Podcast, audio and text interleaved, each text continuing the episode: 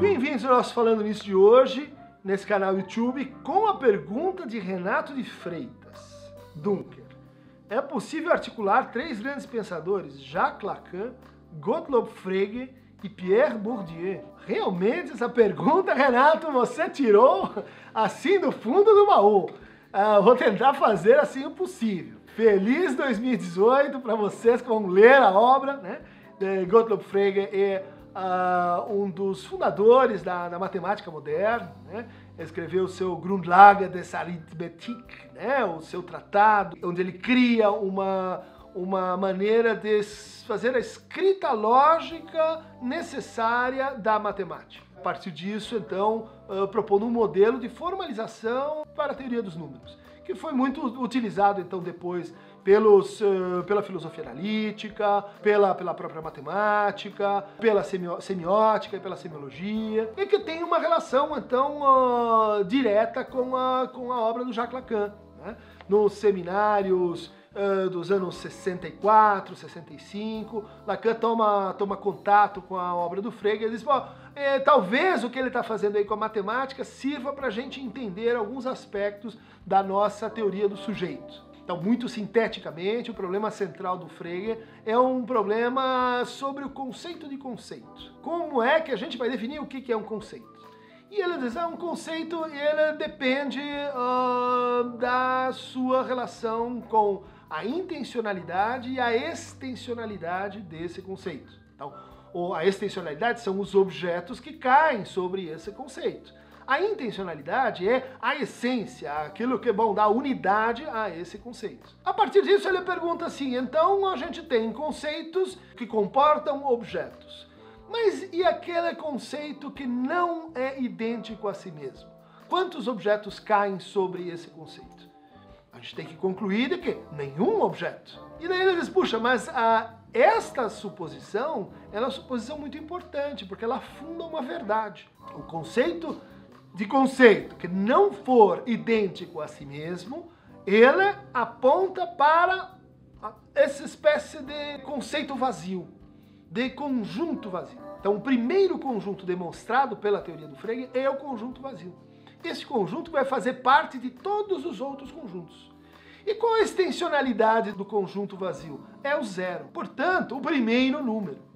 E como é que então a gente calcula o 1? Ah, o 1 é o zero tomado então com extensionalidade do conjunto vazio, mais o conjunto vazio tomado em sua intencionalidade. O que nos dá, então, esses dois formam o 1. A partir disso, você tem então uma regra, né, uma regra de composição dos números, que ele chamou de regra da sucessão. O Lacan olhou para isso e disse: Puxa, mas isso é muito combinante com a minha teoria, porque eu também entendo que no início o que a gente tem é uma não identidade. Né? O eu ele não nasce idêntico a si, o eu é de saída duplo e também dividido. Portanto, ele responde analogicamente, homologicamente, essa propriedade que o Frege descreveu como uma espécie de primeira verdade fundamental de algo que não, não é idêntico a si e que tem, portanto, o vazio como o fundamento.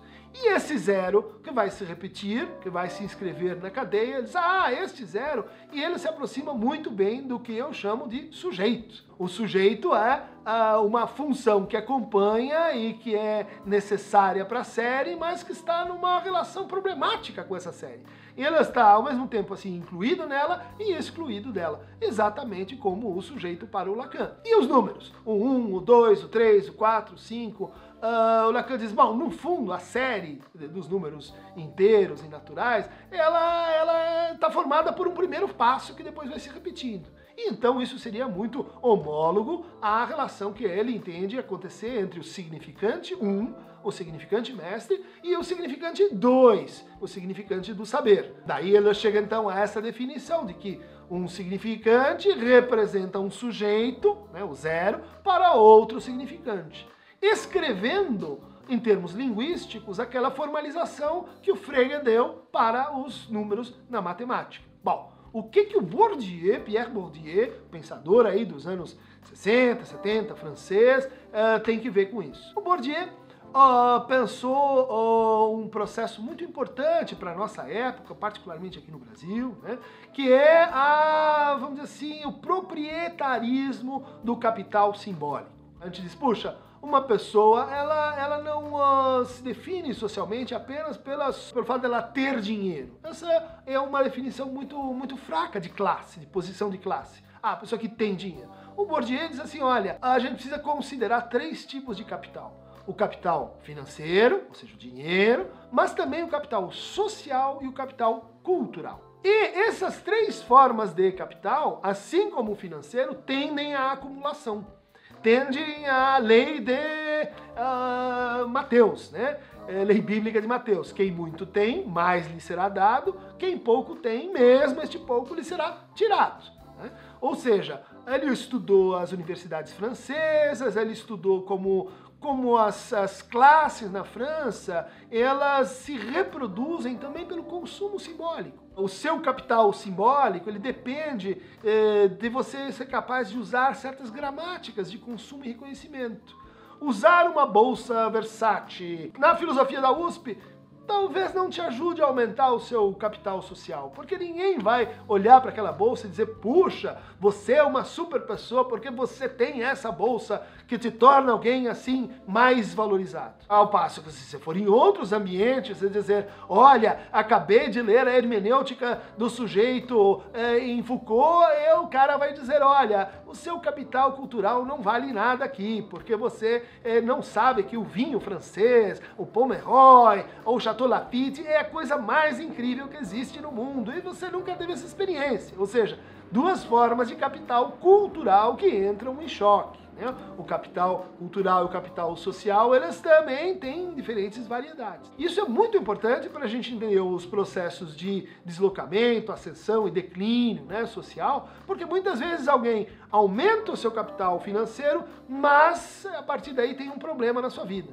Como é que eu vou fazer para amealhar um capital social ou cultural que esteja à altura disso? Caso contrário, o que, que acontece? A pessoa começa a se sentir um impostor, ela começa a sentir alguém que é uma farsa, ela começa a sentir alguém que não, que não está assim adequada a si mesmo. Essas uh, formas do capital, por exemplo, social, elas na, na universidade, na sociedade francesa, se reproduzem por relações de amizade, relações de indicação, relações de favor, relações de confiança, que são assim insubstituíveis. Você pode ter muito dinheiro, mas você não tem os contatos, você não, não conhece as pessoas, ou você pode ter muito dinheiro, mas não foi a Paris, não tem aquela viagem para contar, ou seja, não leu aquele livro, o teu capital cultural é deficitário. O que que o Bourdieu tá, tá a crítica do Bourdieu, né? Quer dizer, de que no fundo o sujeito, o que a gente chama de sujeito, ele é tão mais sujeito na medida que ele vai respondendo, né, a certas plataformas e certas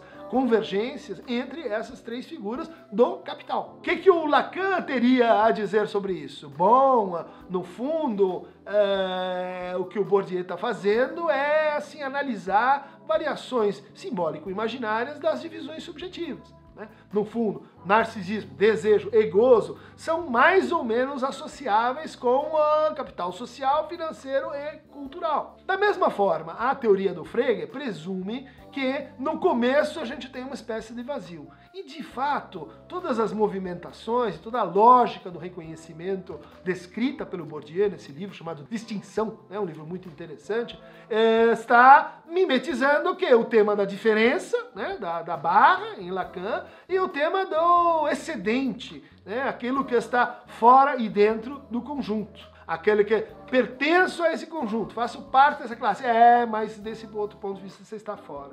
Não, faço parte dessa, dessa família, faço parte desse clube, faço parte desse grupo. É, mas desse outro ponto de vista, desse outro ponto de é, outra cadeia, outra série, uh, os seus títulos de reconhecimento não valem. Então, ah, está aí uma aproximação. Eu fiz o que eu pude. Espero ter te contentado, Renato de Freitas, com a sua pergunta uh, birabolante sobre Frege, Lacan e Bourdieu. Espero que vocês tenham coisas mais interessantes mais ricas, mais culturalmente assim nobres, socialmente vigorosas, do que ficar ouvindo falando nisso sobre Bourdieu, Lacan e Gottlob Frege. Clica no Aqueronta Movebo, porque essa festa toda, no fundo, vai acabar, é lá embaixo mesmo. É, Freud, e, e, e.